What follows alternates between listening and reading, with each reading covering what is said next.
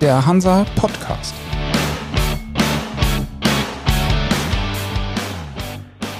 Moin aus Hamburg zur neuen Folge des Hansa Podcast. Angesichts der Entwicklung rund um die Corona-Pandemie und weil unser nächster Gast aus dem südlichen Bayern kommt, machen wir heute eine Telefonschalte.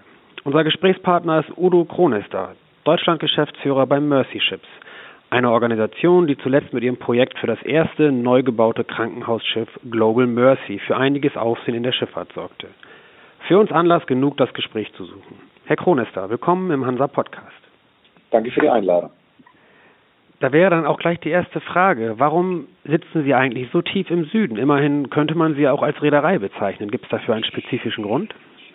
Äh, es gibt dafür einen spezifischen Grund. Der ist natürlich immer historisch gesehen.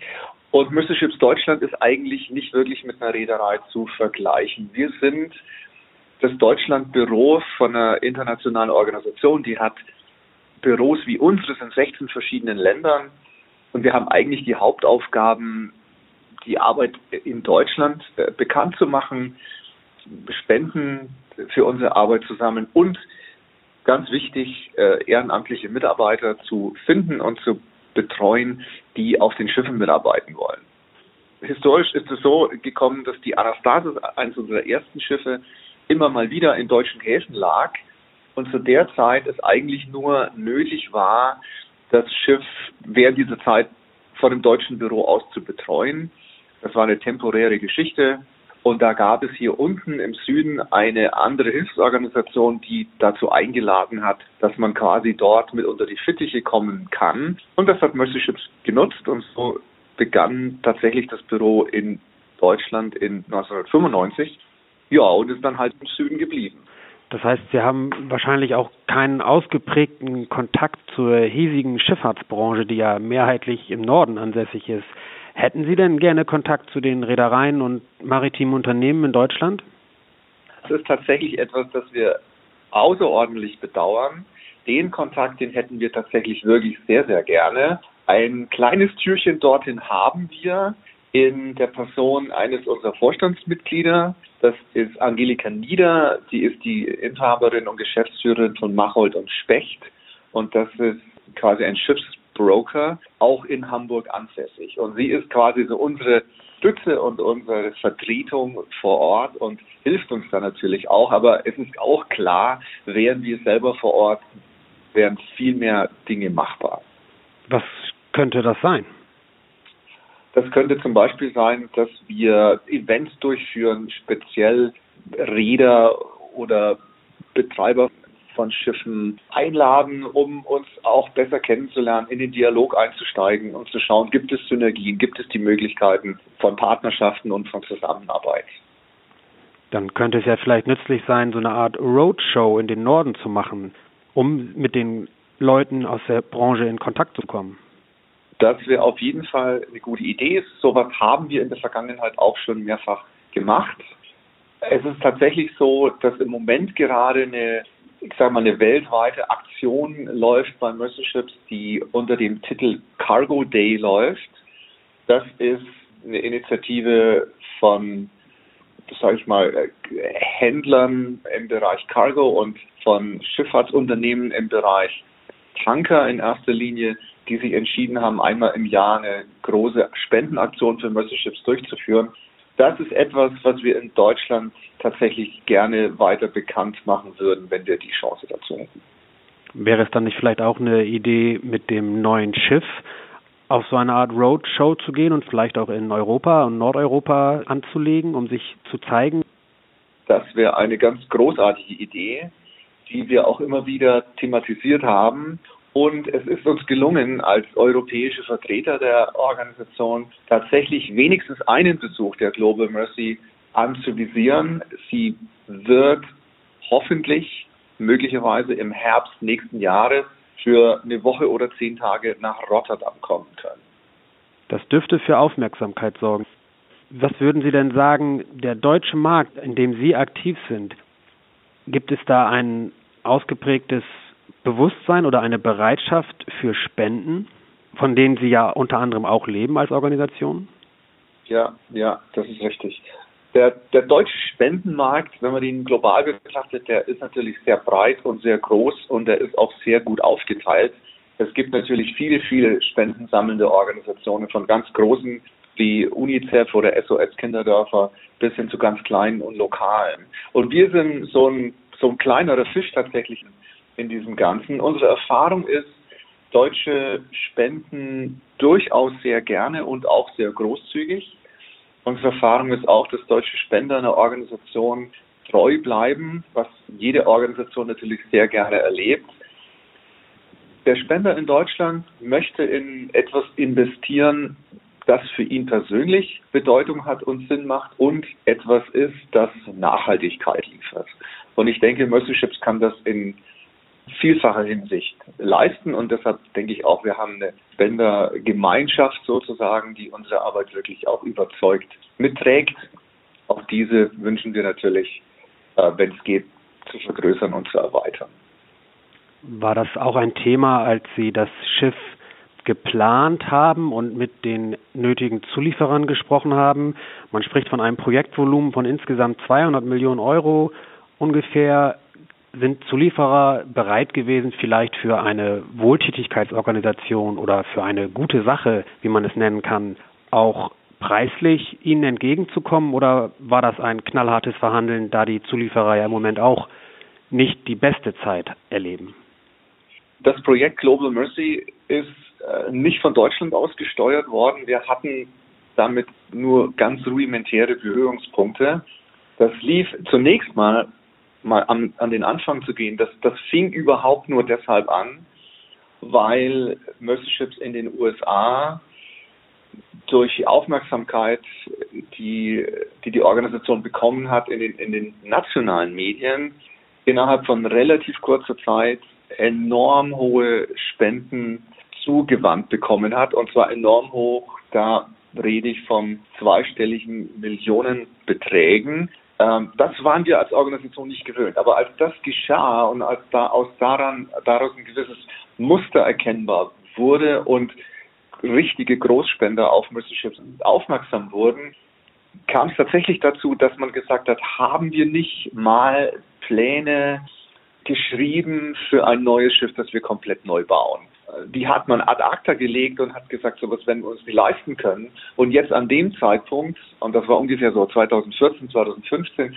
ähm, hat man gesagt, ja, Moment mal, vielleicht ist das ja doch eine Möglichkeit. Also, was ich sagen will, dieses Projekt, die 200 Millionen unglaubliche Summe, die da zur Sprache stehen, die waren zusammengekommen in erster Linie durch Großspender, auch Mitglieder des internationalen Vorstandes haben sich dort beteiligt und der Bau wurde eigentlich erst angegangen, als er schon finanziert war. Zu den Firmen, das Projekt ist so gemanagt worden, dass Mercy Ships international in eine Partnerschaft mit Stena Roro eingestiegen ist und Stena uns dann bei diesem Projekt enorm unterstützt hat. Sie haben auch das Management gehabt und haben dann natürlich auch für äh, Lieferanten, die jetzt auch nicht von der Werft zu verantworten waren, dann in erster Linie äh, in ihrem eigenen Umfeld eingekauft und ich muss sagen, leider zu meinem und zu unserem Bedauern äh, so gut wie gar nicht in Deutschland. Und deshalb ist es wirklich an uns vorbeigelaufen.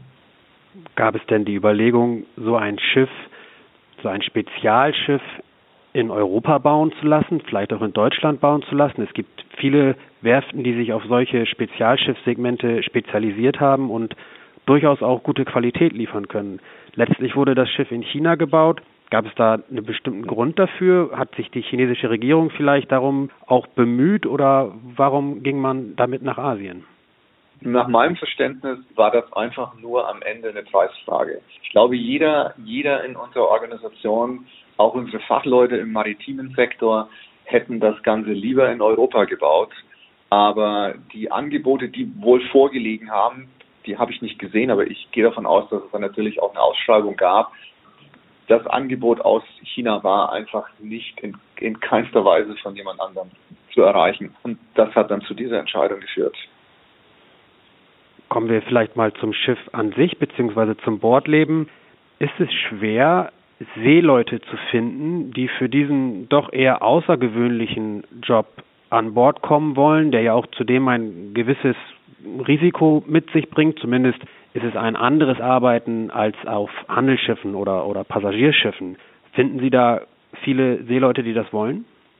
Wir finden Seeleute, die das wollen. Wir können nicht sagen, wir finden viele davon. Das hat ein bisschen aber auch tatsächlich mit der mangelnden Bekanntheit immer noch zu tun. Ich habe immer mal wieder Gespräche geführt und mit, mit Vertretern von Kapitänen bis zu Ingenieuren, die gesagt haben, boah, das ist ein interessantes Projekt, ich überlege mir das auch mal. Ähm, aber so im, im Großen und Ganzen ist das tatsächlich nicht so ganz leicht.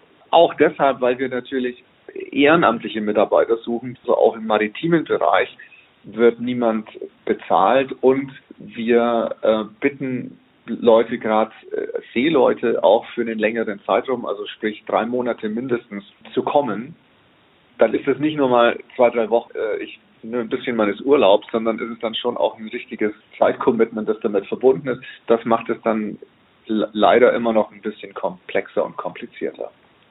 Wo kommen denn Ihre Seeleute her? Die kommen tatsächlich aus der ganzen Welt, also auch aus Deutschland durchaus, äh, aus Australien, aus den USA, äh, aus den Niederlanden, natürlich aus den skandinavischen Ländern, Neuseeland, gibt ja ganz viele Seefahrernationen, Philippinen hin und wieder mal, aber die 16 Länder, in denen wir mit Büros vertreten sind, haben in der Regel auch so eine Handvoll zumindest von Seeleuten, die mitfahren. Sie sind ja nun auch schon seit längerer Zeit bei Mercy Ships aktiv in verschiedenen Rollen. Waren Sie auch mal eine Zeit lang an Bord? Haben Sie das mal miterlebt und die Erfahrung gemacht? Ich habe tatsächlich das Privileg gehabt, meine Familie und ich, wir haben das als Familie gemacht. Wir sind 1995 zu Mercy Ships gestoßen und sind 1996 äh, tatsächlich auf unser erstes Schiff gezogen. Das war damals die Caribbean Mercy, kleines Schiff, Mittelamerika im Einsatz und haben dort vier, fünf Jahre mitgearbeitet, später dann auf die Anastasis gewechselt und von 2000 2007 bis 2010 waren wir dann auf der Africa Mercy, dem Schiff, das jetzt immer noch im Dienst steht. Wie kommt man denn dazu, so einen Job zu übernehmen, beziehungsweise was haben Sie an Bord gemacht? Dazu kommt man, kommt man natürlich auf ganz unterschiedliche Art und Weise. Heutzutage denke ich mal, die meisten Leute stolpern irgendwie mal über die Organisation und finden das interessant. Für mich persönlich oder auch für meine Frau und mich war das ein bisschen ein anderer Weg. Mercy Ships ist, ist eine christliche Hilfsorganisation und wir kamen eher so über den, über die christlichen Werke ähm, auf der Suche nach einem Platz, wo wir vielleicht mal äh, für ein, zwei, drei Jahre so eine Auszeit nehmen könnten. Äh, sind wir auf Mercy Ships gestoßen, fanden das passt ganz gut für uns und ja, sind dann äh, eingestiegen, 95 wie gesagt, und sind immer noch dabei. Was habe ich gemacht in all den Jahren? Sie haben es schon angedeutet. In so vielen Jahren in einer Organisation, die sich nur aus ehrenamtlichen Mitarbeitern rekrutiert, hat man ganz, ganz viele Chancen, sich auch auszuprobieren und das eine oder das andere zu übernehmen. Meine erste Aufgabe war die Leitung von einem Trainingsprogramm an Bord der Caribbean Mercy. Dann habe ich, äh, war ich mal zwei Jahre lang der Schiffsdirektor. Die, die Struktur bei Mercy Ships ist so, es gibt neben dem Kapitän einen Direktor der gesamten Arbeit, der quasi für alles nicht maritime Verantwortung trägt. Das habe ich eine Zeit lang gemacht und dann war ich in Afrika, war ich dann verantwortlich für die für alle Projekte und für alle äh, Programmarbeit. Das war neben dem medizinischen damals auch noch ein größerer Entwicklungszusammenarbeitsschwerpunkt. Da hatte ich gut zu tun und das hat mir auch sehr viel Spaß gemacht. Man kann sich nun vorstellen, dass diese Arbeit durchaus sehr herausfordernd ist und auch ungewöhnlich. Gab es Situationen, die Sie nachhaltig geprägt oder beeindruckt haben, sowohl im negativen wie auch im positiven Sinne? Negativ geprägt würde ich, würde ich nicht sagen, aber zum Nachdenken kommt man natürlich schon. Ich glaube, meine einschneidendsten zwei Jahre waren die Jahre 2007 und 2008. Da waren wir am Stück zwei Jahre hintereinander in Monrovia in Liberia und diese Zeit war noch nah genug dran, dass Charles Taylor als Präsident abgetreten war, das Land verlassen hatte, die UN damals das Land mitregiert hat mit einer Truppenstärke von 15.000 Mann. Das war damals eine der größten UN-Missionen auf der ganzen Welt.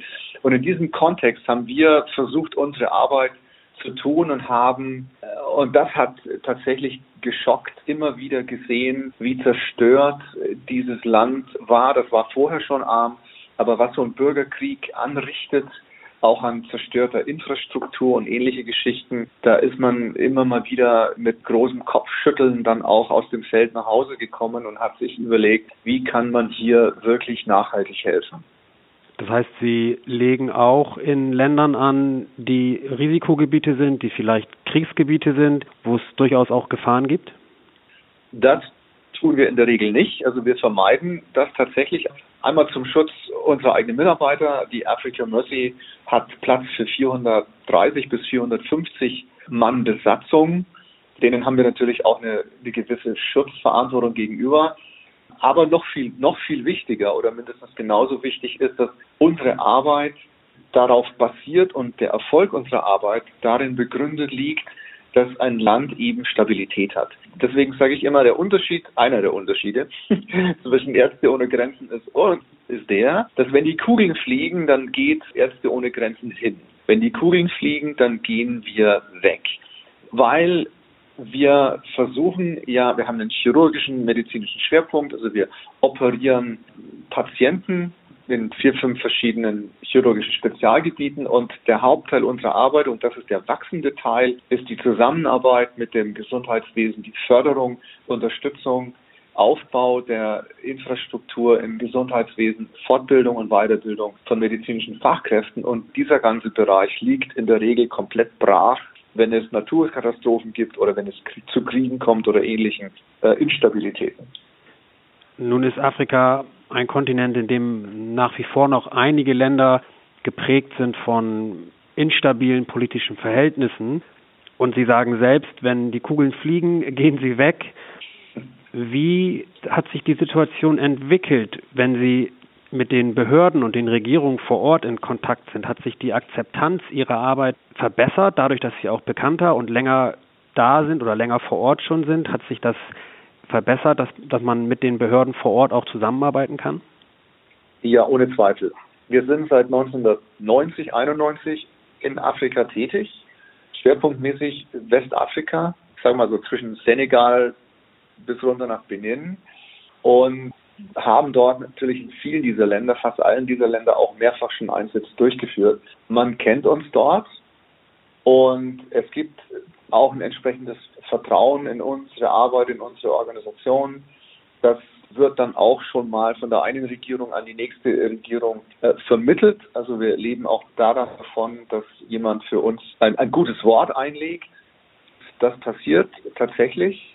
Wir haben in Westafrika auch ein eigenes Büro. In Benin sitzt ein Vertreter, der selber Afrikaner ist, Dr. Pierre Pelle, äh, Mediziner, der ursprünglich oder lange Zeit für die WHO in der Re Region tätig war und der natürlich durch diesen Hintergrund, durch seine Erfahrung ein perfektes Bindeglied auch ist für Mercy Ships, um bei, ich sag mal, bei, bei neuen äh, Regierungen eine offene Tür zu finden und gerade eben den Zugang zum Gesundheitswesen, zu den Ministerien.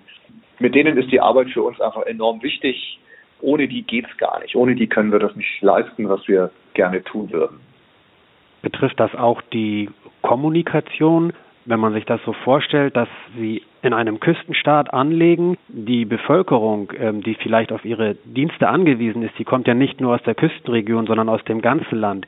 Gibt es da Kooperationen, dass auch das Hinterland informiert wird und dass die Leute unter Umständen vielleicht sogar an die Küste in Richtung des Schiffes gebracht werden? Das ist ganz entscheidend und ganz wichtig und ohne das ginge es auch nicht. Diese Rolle übernehmen tatsächlich zum großen Teil die Regierungen, übernehmen auch die Kirchen, weil Kirchen in diesen Ländern gut vernetzt und tatsächlich bis ins Hinterland verbunden sind. Wir nutzen in, in der Vorbereitung von einem Einsatz alle Kommunikationsmittel, die wir haben, also einmal die Verbindungen, einmal die Partner, dann Radioprogramme, es gibt Radioprogramme, auch das ist nicht ganz unwichtig, die dann in den Stammessprachen senden, also jetzt nicht nur in der offiziellen Sprache. Es gibt immer noch viele Menschen in diesen Ländern, die jetzt gar nicht unbedingt Französisch sprechen, auch wenn das die Landessprache ist. Also sucht man sich Partner, mit denen das geht. Ich glaube, es gelingt uns doch schon relativ gut, das zu kommunizieren. Und natürlich dürfen die Patienten aus dieser Region kommen. Die sind tatsächlich die wirklich die Ärmsten der Armen. Denen geht es in der Regel noch viel schlechter als denen, die in der Stadt leben. Und es ist mittlerweile auch so, dass zum Teil auch die Regierungen in manchen Ländern komplett die Transportkosten für solche Patienten übernehmen oder die Reise zum Schiff überhaupt ermöglichen, sodass das auch effektiv äh, jeden Winkel ihres Landes erreicht. Das ist wahrscheinlich auch eine, ein wichtiger Bestandteil Ihrer Reiseplanung, wie wählen Sie eigentlich die Ziele aus, zu denen Sie Ihre Schiffe schicken? Und könnte das dann nicht auch denkbar sein, dass Sie in ganz andere Regionen fahren, Südasien oder in anderen Bereichen der Welt? Im Moment ist unser programmatischer Schwerpunkt der afrikanische Kontinent. Das hat auch ganz viel damit zu tun, dass es gab eine Studie äh, der Lancet Commission, das ist eine medizinische Einrichtung, die festgestellt hat, dass der größte Bedarf weltweit im Punkto medizinische Hilfe tatsächlich in, in der Chirurgie liegt, dass, dass, mehr Menschen jedes Jahr zu Tode kommen, dadurch, dass sie keinen Zugang zu schneller, qualitativ guter und bezahlbarer chirurgischer Versorgung finden, als durch irgendwelche anderen Krankheiten. Man redet von über 16 Millionen Menschen, die das jedes Jahr betrifft und die meisten dieser tatsächlich in Afrika leiden und leben und sterben. Und das ist für uns der Grund, auch wenn die Global Mercy kommen wird und wir dann auch so ungefähr ab 2023 glauben, wir hätten zwei Schiffe im Einsatz, dann wird es immer noch der afrikanische Kontinent sein, auf dem wir tätig bleiben. Die afrikanischen Gewässer sind aus der Perspektive der Schifffahrt, zumindest der Handelsschifffahrt, durchaus aber auch mit einigen Risiken behaftet. Haben Sie mit Ihren Schiffen schon Erfahrung gemacht mit blinden Passagieren oder vielleicht sogar mit Piratenangriffen? Gerade Westafrika ist eine Region, in der Piraten immer wieder Schiffe angreifen. Haben Sie solche Erfahrungen schon mal gemacht?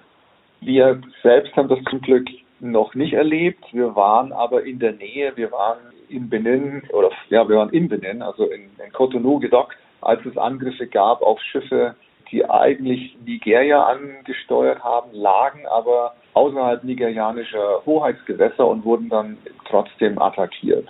Die Geschichten, die gibt es tatsächlich immer wieder. Auf unseren Fahrten sind wir entsprechend vorsichtig, sodass die Reiseroute nicht veröffentlicht wird. Also selbst wir als das deutsche Büro, wir erfahren die Details nicht erst nachdem die Reise angetreten ist und nachdem das Schiff aus der Küstenregion weggefahren ist, bekommen wir mitgeteilt, wo das Schiff lang gefahren ist. Also man, man versucht schon, dem gegenzusteuern, aber wir wissen um diese Gefahren. Es gibt auch entsprechende Trainings und den Versuch, sich auf diesen Fall, von dem jeder hofft, dass er nicht eintritt, so gut vorzubereiten wie möglich. Beinhaltet das auch die Wahl von bewaffneten Sicherheitsleuten an Bord? Nein, bewaffnet ist an Bord niemand. Wir haben Sicherheitsleute, die zur Crew gehören. Das sind äh, nepalesische Fachleute, die tatsächlich auch von einer Sicherheitsfirma angeheuert sind, die haben Schlagstöcke. Also es gibt keine Schusswaffen an Bord oder, oder ähnliches. Zum Schluss noch einmal ganz kurz zu Ihrer Flotte. Sie sprechen von der Global Mercy und dass die Finanzierung so sehr gut funktioniert hat. Wäre doch dann vielleicht sogar Anlass, über ein weiteres neues Schiff nachzudenken? Nein, solche Pläne, die mag ein Visionär in seinem Hinterkopf haben. Und wenn man sich die Notlage weltweit anschaut, dann wäre das auch nicht von der Hand zu weisen. Für unsere Organisation ist die Aufgabe, die vor uns liegt, Herkules-mäßig genug geht jetzt ja darum oder in der Zukunft darum, den Betrieb von diesen beiden Schiffen finanziell zu stemmen und das geht auch in den zweistelligen Millionenbetrag rein und da müssen wir erstmal schauen, wie uns es gelingt, tatsächlich die Arbeit zu finanzieren, die laufen soll. Und das noch größere Problem tatsächlich sehen wir, dass wir auch immer wieder genug Mitarbeiter finden. Wir rechnen folgendermaßen, weil alle ehrenamtlich tätig sind, wissen wir schon, die Africa Mercy im Moment 450 Betten an Bord pro Jahr oder pro Einsatz gibt es ungefähr 1300 ehrenamtliche Mitarbeiter, die dazustoßen und, und, und das Schiff verlassen. Wenn die Global Mercy dazukommt, die eine höhere Kapazität hat, rechnen wir damit, dass wir pro Jahr zweieinhalb bis 3000 ehrenamtliche Mitarbeiter finden müssen. Und wir rechnen weiter damit, dass wir, um diese dreieinhalbtausend tatsächlich an Bord zu haben, wir 7000 Menschen brauchen werden, die uns eine konkrete Bewerbung vorlegen.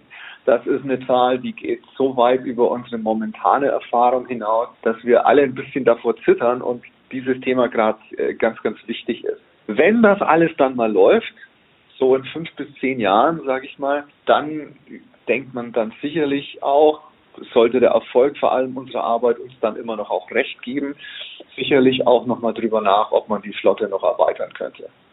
Dann sind wir mal sehr gespannt, wie sich das entwickelt. Wir wünschen Ihnen alles Gute bei der Rekrutierung und bedanken uns sehr für das Gespräch. Herr Kronester, das war sehr interessant. Vielen Dank. Herzlichen Dank an Sie. Vielen Dank.